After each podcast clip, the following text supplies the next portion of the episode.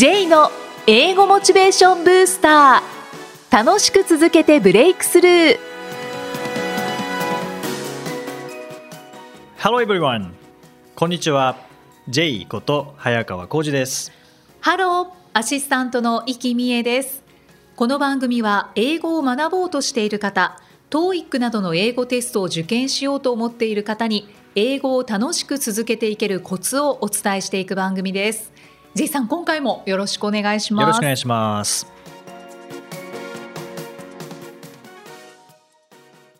さあ今回はインタビューの後編ですね。そうですね、えー今回も東京グローバルゲートウェイの福江智樹さんへのインタビューです、えー実は福江さんはもともとあの英語研修トレーナーとかスピーキングテストの審査官などもされていたんですね。はい。はい、でそこで福江さんにスピーキング力を高める方法について伺ってきました、えー今回も東京グローバルゲートウェイの福江智樹さんにお越しいただきました。福江さんよろしくお願いします。よろしくお願いします。こんにちは。こんにちは、えー先週は東京グローバルゲートウェイというのは一体何なのかということで、まあ一言で言うとキッザニアの大人版みたいなそんなイメージで捉えていいんですかね、まあ、もちろん職業体験ではなくてこの英語体験みたいな感そうですね。じですけどねはい、はいあの似てると思います。はい。で今日はもうガラッと変えて、はい。実は福江さんが前の会社にいらっしゃった時に、はい。あの一緒にセミナーさせていただいたりもしましたよね。楽しかったですね。はい、もはい。ともとあの英語スピーキングのトレーナーもされてたんですよね。そうなんですよ、はい、かつてはですね、はい。企業や大学で主にスピーキングの、まあ、レッスンや研修ことを、えー10年ぐらいやってました、はい。うん。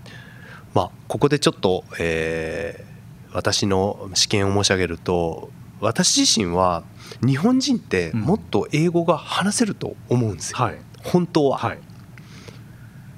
そのじゃあ話せない理由は、は実は「How」だけでなく、うん。What が問題なんじゃないかなと思うんです。How だけでなく What はい、どういうことですか、はい、How っていうのは、はどういう例えば文法とか構文とか語彙で話をするかが How だとすると、はい What え何を話すか？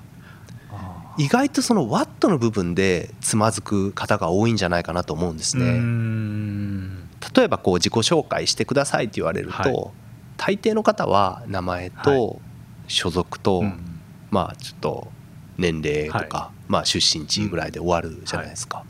えそれ以上何話しましょうみたいな。そうですね、はいこれ日本語でも一緒ですけどね。そうですよね。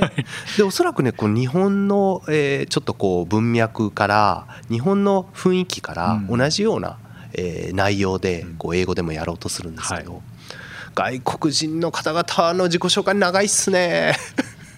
あれなんでですか？いやーやっぱりワットがもうこぼれ出てるっていうか 本当に引き出しすごいなと思います。うんはいもう全部開けちゃう感じですかね。そうですねもう自己開示がすごいですね。あはーい、で日本人の場合意外とですね引き出しあるんだけども、うん開けていいのかすらちょっとよく自分でも自覚してなくて。はい。まあ、中にはですねそもそも開けてもない人もいますし、はい、意外とそういうことを準備することでうん。話せることは増えるし、はい。自己紹介一つとってもうんもっとこう厚みのある自己紹介できるかなと思いますね。はい、でおそらくそういう視点に行き着いたきっかけっていうのははい、もともと福江さん留学されてましたよね。そうなんですよ。そこでの経験なのかなっていう気がするんですけど、はい。ちなみにどちらの国にどのくらいの期間行かれてたんですか？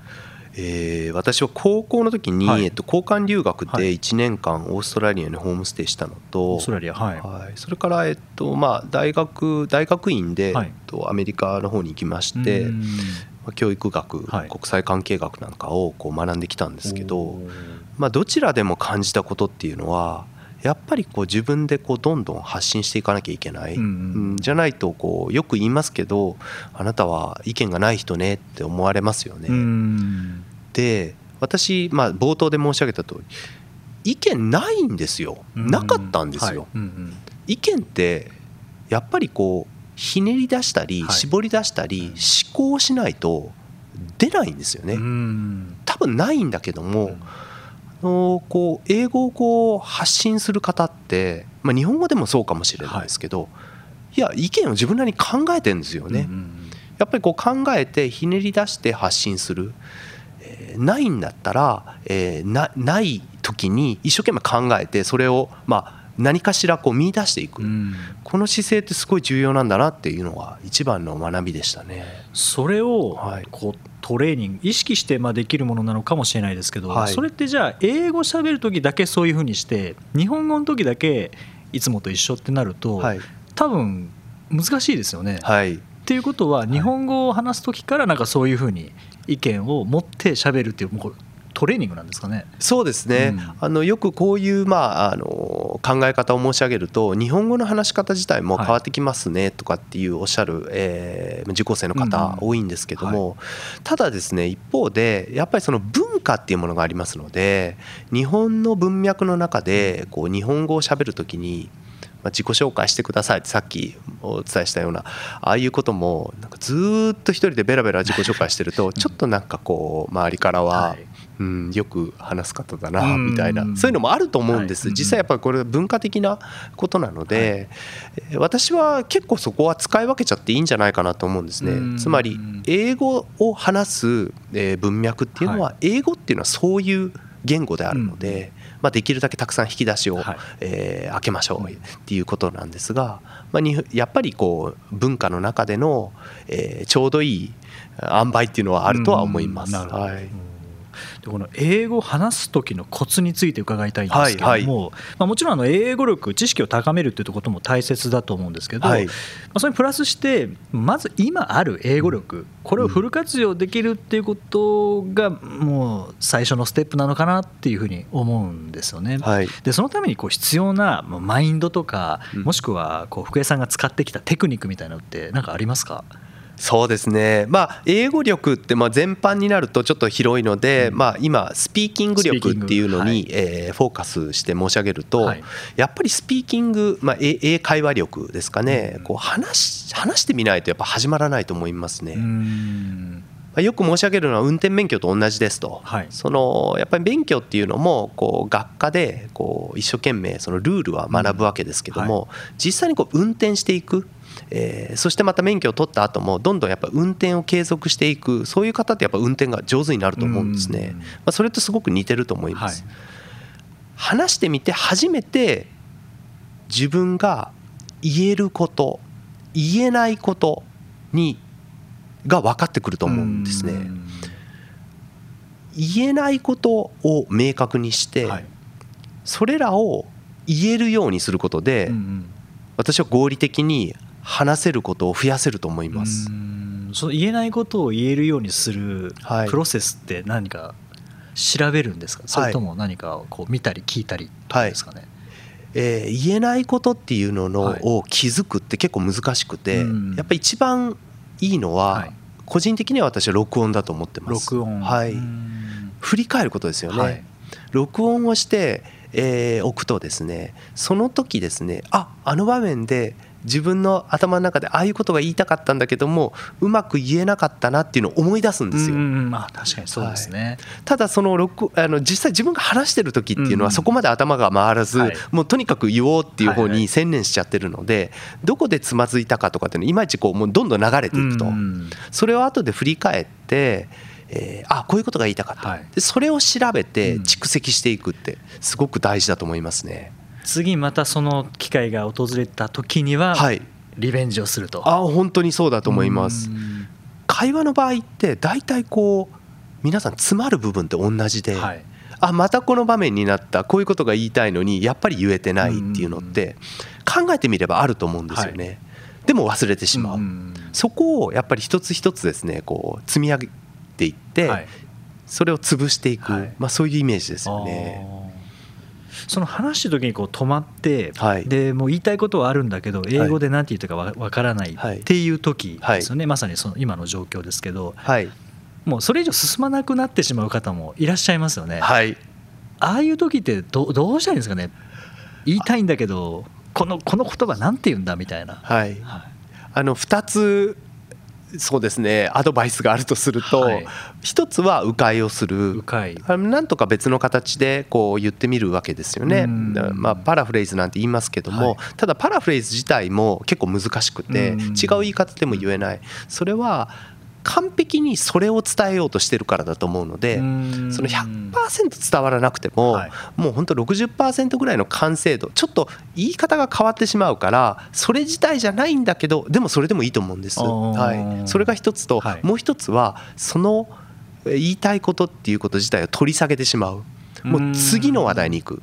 なるほど。そこでもじもじとはい。こう詰まっていて、もうなんかこう終わってしまうよりもですねうん「ああ OKOKOK NEXT」って言って次の話題に行くとかですねそれぐらいの勇気があった方が会話自体はいいと思いますね。例えばなんかこう動物の話をしていて、はい。えーカバの話をしたくなった、はいはい。わカバってなんて言うんだってなった時に迂回するか、はい迂回した場合は何ですかね？どう言えばいいんですかね？ビッグアニモ in the lake みたいな感じで。で察してもらうみたいな、はい。結構あの外国人の方は拾ってくれますので、はい。ただ何か迂回しないと拾ってくれないですよね。まあ、そうですよね、はい。頭の中は読んでくれないですよね。そうなんですよね、だからやっぱりそれ言葉にしてうん。分かる言葉は自分の分かる言葉はどんどん投げていくってはい。いうことだと思ううんんですよね。うん。うんでもそういうそれこそビッグアニモ in the lake とかって言って「oh, oh that's、uh, hippopotamus」とかって言って、でそれで「ああ yes yes」とかって言った時って覚えますもんね。覚えますよ。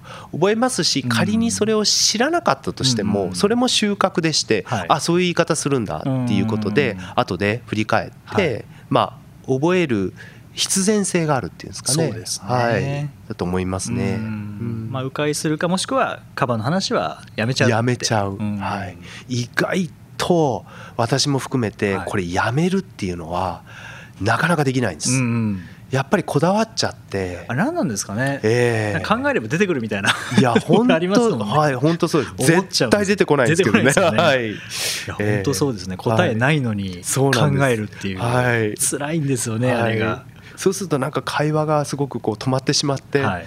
なんか流れがこう悪い感じになってしまいますよね。ね。はい。なるほど、ええ。迂回かもうあえてやめちゃう、はい。うん。そうなんですよ。うん。うん。であの、はい。福江さんのこれまでの指導の経験から、はい。その英語を話せるようになる人と、うん。逆にこうならない人うん。多分見られてきたと思うんですけども、なんかそういう人たちのこう違いってありますか、そうですね、まあ、先ほどのお話とちょっとこう重複しますけど、はい。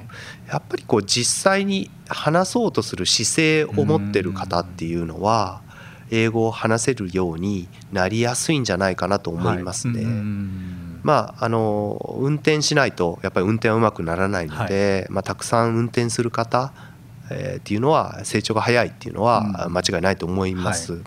あとまあ、えー先ほども申し上げたように振り返る人。うん。振り返るってすごく重要で、はい。まあ、録音したりメモったりしてですね、うんうんうん。まあ、調べてみたり、はい。で自分なりに調べてそれをまあ使ってみる、うん。そういうことを繰り返していく方っていうのは本当にこう自分が話せることっていうのが増えていきますので、はい。うんまあ、一度こう何か失敗した言えなかったまた教えられたっていうことが次の、えーチャンスの時にこう生かされていく、うん。そこがやっぱ重要なんじゃないかなと思いますね。うん。はい、福江さんご自身がはい。高校生の時留学した時は、はい。もう最初からある程度喋れたんですか、いやーまああのー交換留学に行くぐらいなので、はい。まあ、比較的英語が得意だったわけですけども、でもまあ、あのーやっぱり行ってみるとうーん全く話にならない方ですよね、はい。特に最初の頃なんていうのは。なんかこう言いたいことはいろいろとこう出てくるんですけども、うんなんかこう、えー遅いし、はい。発信も遅いし、うんなんかタイミングを逃すし、はい。あとまあなかなかこうたたくさんこう引き出しをこうああ開けるほどの、えーこう勇気もないし、あとなんかやっぱりこう間違えてたら恥ずかしいとかですうんまあありますよね。ねありますよね。はい。ただ途中でですねあのちょっとこうマインド変えて、はいい、やもうめちゃくちゃでもいいから、うんうん。とにかく発信するんだと、はい。もう単語の羅羅列でもいいからっていうようなちょっとマインドに変えたら、うんすごく自分でもこう自分で本当にこう体感というか感じ感じるんですけど、はい。あれ？自分は意外と話せるんじゃないかっていうなんかこう錯覚みたいなものが 生まれてくるんですね。それ結構大事なんじゃないかなと思います。はい。もうとりあえず文法はまずは気にせずに。気にしないですよ。それ例えばもう文法気にせずってことは多分間違った文法で喋りますよね、はい。それ後で治るものですか？やっぱりこう試していくと、はい。その中であの自分でも間違ってるっていう意識があるじゃないですか、はい。うんうん。そういうものを、まあ、私の場合あの当時はあのカセットうんあアイワのウォークマンみたいなの持ってましたのであれでこう録音をして、はい結構録音しましたよカセットテープに。えー。で振り返る。はい友達との会話とか、あと覚えてるのは、えーホストファミリーと、うん。まあ、普通に食事しますよね、はい。夕食の時。毎日じゃないですけど、うんうん。時々ですねこう録音して、後で聞いたりしてました、はい、夜部屋で一人で、うんうんはい、あれ結構良かったです、うん。はい。でそれでああこの時こう言いたかったんだけどってそうそうそうそういう。もうそれこそもうさっきのアドバイスは全てはい。福江さんご自身の、あ実体験ですね。はいあれ結構良かったです。えーいいですね、はい、学校の授業でも、はい。まあ、結構授業も長いし、うんうん毎日何時間もあるので、はい。全部は取れないんですけど、うんうんまあ、自分が興味ある教科なんかはそうやって録音したりしてましたね。はい。うん。じゃあ高校で工科留学1年間でしたっけ、はいはい。で帰ってきてまた大学大学院ではい。行かれたわけですよね、はい。もうその時はもう完全にそうですね上がってはい、あのオーストラリアのはい。1年間っていうので、結構こう基礎ができた気がしますね。うんはい、やっぱり、うん、振り返ったのが良かったのかなって個人的には思ってるんですけども、うん。はい、うん。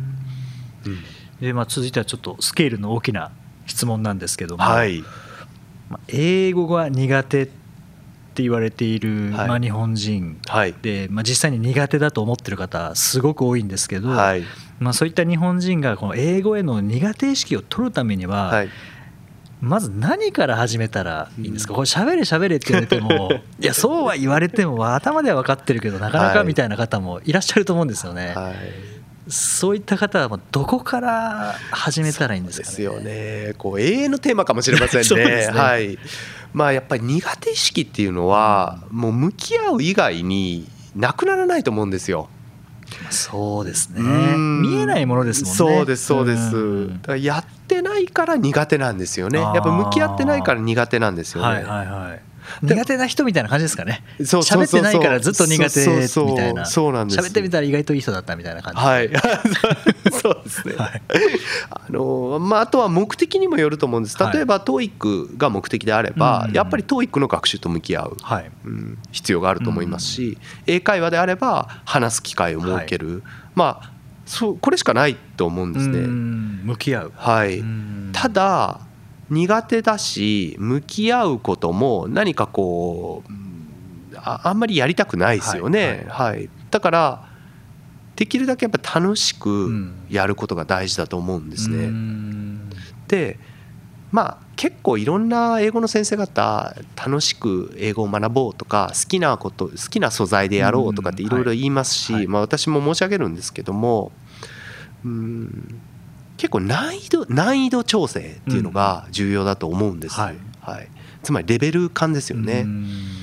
だから例えば TOEIC も同じだと思うんですけど、はい。い、きなり、えー満点を目指すための教材を買っても逆に難しすぎてそうですね。モチベーションが下がってしまうと、そこそこ自分の力でも対応できるレベルのうん。問題から解いていくって多分 J さんもはい。そういうふうにお勧めされてると思うんですけども、そうですねはい。英会話も一緒だと思うんですね。うん。なんかいきなりこうネイティブと、えー会話をもう本当にネイティブのスピードで、うん。えーやっていってもですね、逆に心折れてしまってそうですね。やっぱり自分は英語はやっぱり話せない、はい。やっぱり苦手だっていうことで、なんかこう心折れてしまうんですけど。そうですね。確かにいきなりネイティブってこううん。いきなり大谷翔平の投げていたそうそう160キロ打てないから俺はやっぱり英語はあえ野球は苦手なんだみたいな。はいはい。そんな感じですもんね。はい、それは打てんですよ。はい、でまあ一つの、まあ、アイデアとして、はい。例えば日本人の英語の先生と、うんまあ、あえて日本人とえー英会話をしてみるだとか、まあ、外国人で日本語が分かる先生。はいとと、まあ、英会話を、うん。えー練習するとかっていうのはとってもいいと思うんですね。はい。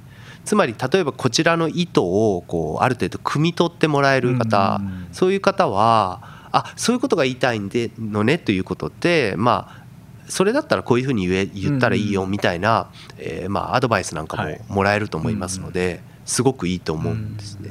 ちなみに TGG でははい。レベルはとってもアダプティブに調整してますので、自分その方その方のレベルに合わせた英会話体験ができると思います。う。ん。はい、うん。じゃあもう初心者の方が行っても楽しめるし、はい、上級者が行っても楽しめる。もうその通りですね。すかね。はい、うん。うん、いいですね。はい、はい。でまあ、この英語に触れていくというそのきっかけが今出てきた TGG 東京グローバルゲートウェイはい。ということですけども、はい。えー最後にぜひ TGG に興味をお持ちの方にメッセージお願いします。ありがとうございます。TGG は日本人にとってのもうこう体験型英語学習施設なんですよね。はい。日頃英語を学習している方の力試しの場所、うん。またはそうですね自分の弱点を把握したい方とかいろいろな国籍の方とこうコミュニケーションを取ってみたい、はいあんなにたくさんの国籍の方31カ国出身の方々と一気に会える場所って多分国内で TGG だけだと思います。うんそうですよね。はい、ちょっと、えー異常ですよね。一つの建物の中に そうですそうです31カ国、はい、驚きますね。うんあとまあとにかくもう英語を喋り倒したいっていう、まあ、そんな方が、まあ、どんな方にとってもすごくこう収穫のある場所だと思うのでぜひぜひ一度ですねお越しいただいて体験いただきたいなって思います。はいぜひまずはホームページですかね。そうですね、はいご覧いただければと思います。はいはい、福江さん本当に2週にわかりわたりまして、はいお越しいただきましてありがとうございましたい。えありがとうございます。ぜひお越しください。See you later. Thank you. 英語で名言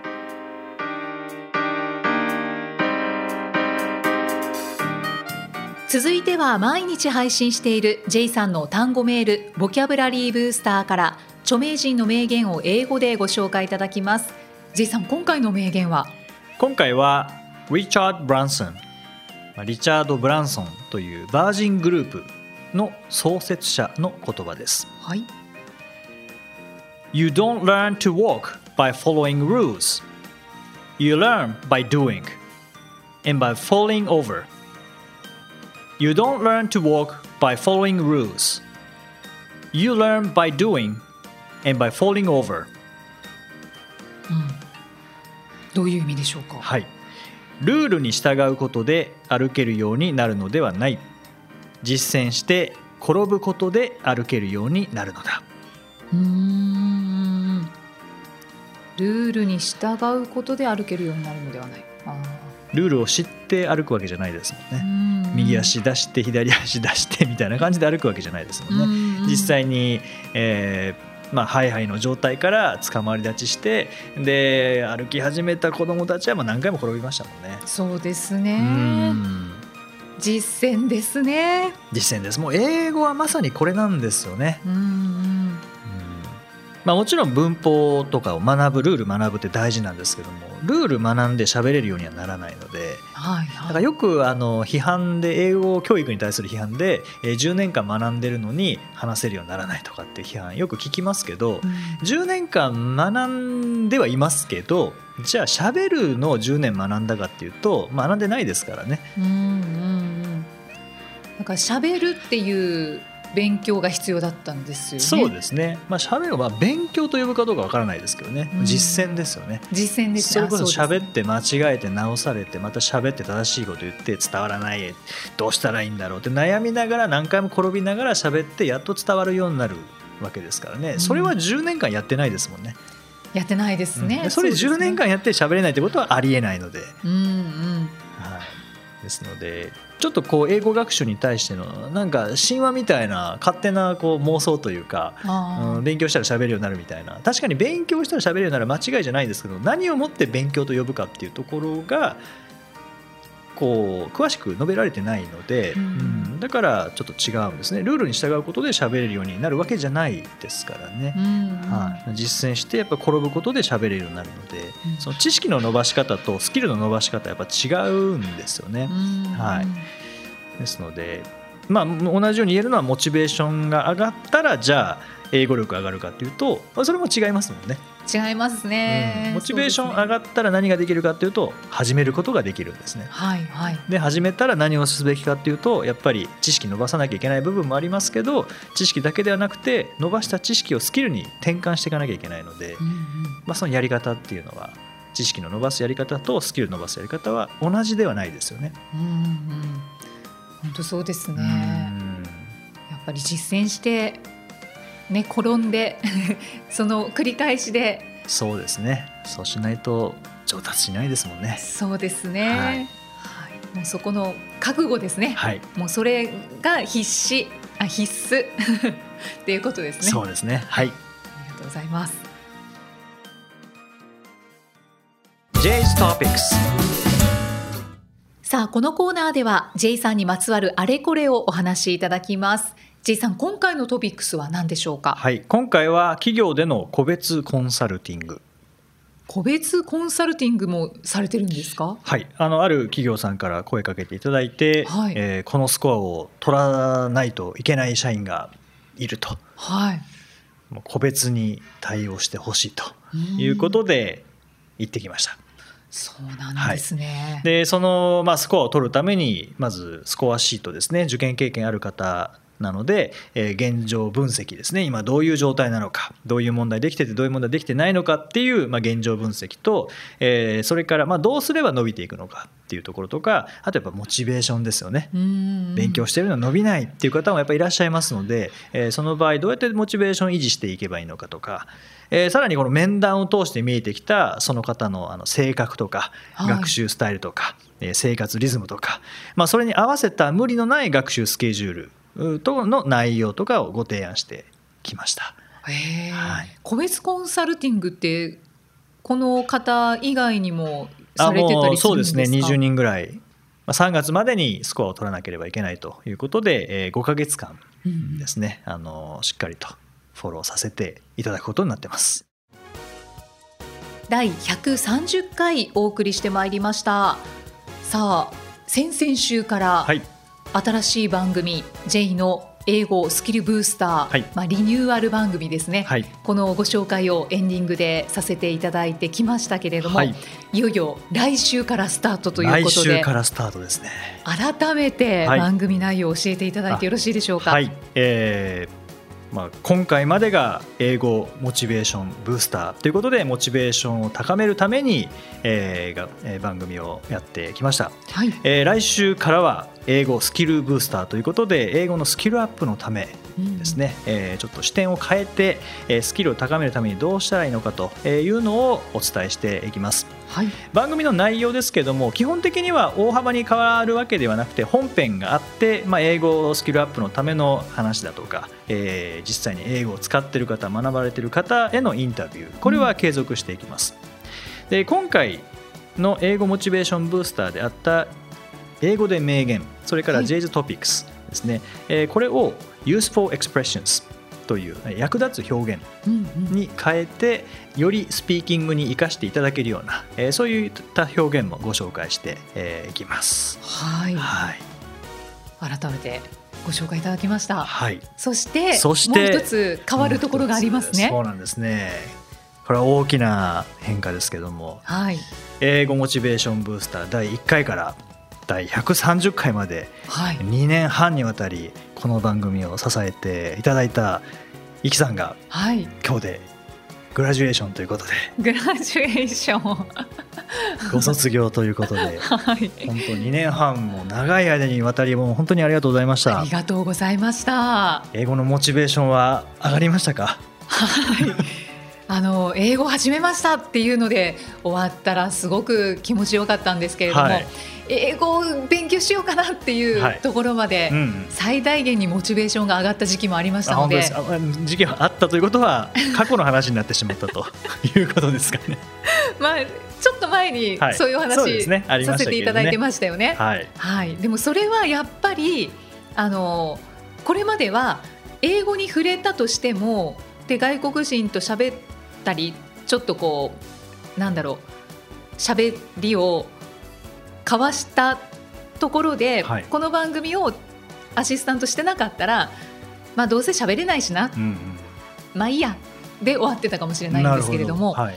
はい、あの外国人と喋らなくちゃいけないっていうシーンになった時にあもっと英語を勉強したいなはい、っていう気持ちに変わったので、あ本当ですか。はい。そこはやっぱり大きな変化だと。いやそれは大きいですその変化ははい、いやでもそれは本当に大きな変化そうでですよね。すよね。はい、でおそらくやっぱりあのこれだけ英語に関する番組に携わっていただいたので、はいまあ、今後英語っていうものからもう逃れられないと思うんですよね。そうなんでしょうか。はい、ぜひ英語を学んで学び続けていただいてはい、今度はあのインタビューでまたお話を伺えたらなと。それめちゃめちゃハードル高くないですか？ただあのタリーズに行くと、はい、ジェイさんが番組の中でご紹介されてましたけれども、えーテイストはえ taste the difference、 taste the difference。はい。はい、とあのタリーズのカップには中のはい、方に書いているんですけれど、はいそれを見るたびに、はい、この番組を思い出し、あいいですね。はいはいジェイさんが紹介していたなっていうのを、い、つも思い出して。あーありがとうございます。はい。はいぜひまた来週以降もですね、えーはい時々思い出した時で結構ですので、はい、えー番組聞いていただければとあはい、思います。わかりました。はい、そして、えー今週ですね第130回までが、えー、イキさんをアシスタントとしてお迎えしてきました。来週からはイキさんではなくアキさんはい、に、えーアシスタントをお願いして、えーいます、えー今日いらっしゃってますのでアキさん一言お願いします。この度、イキさんの後を引き継ぐことになりました駒井明子です。J さんをサポートしつつ、また皆さんにとっても楽しい番組になるように頑張ります。J さん、これからどうぞよろしくお願いします。ありがとうございますはいということで来週からどうぞよろしくお願いしますよろしくお願いします。はい、秋から秋へはい 変わりますので、はいはい、秋さんは下のお名前ですけれどもね。そうですねはいということで皆様本当に130回まで、えーアシスタントを務めさせていただきました。ありがとうございました。では最後は明るく元気に。いつものいきますか？そうですね、はい。では J さん。OK thank you for listening. See you next week. バイバイバイバイこの番組は提供株式会社ラーニングコネクションズ。プロデュースキクタスナレーション生きみえでお送りしました。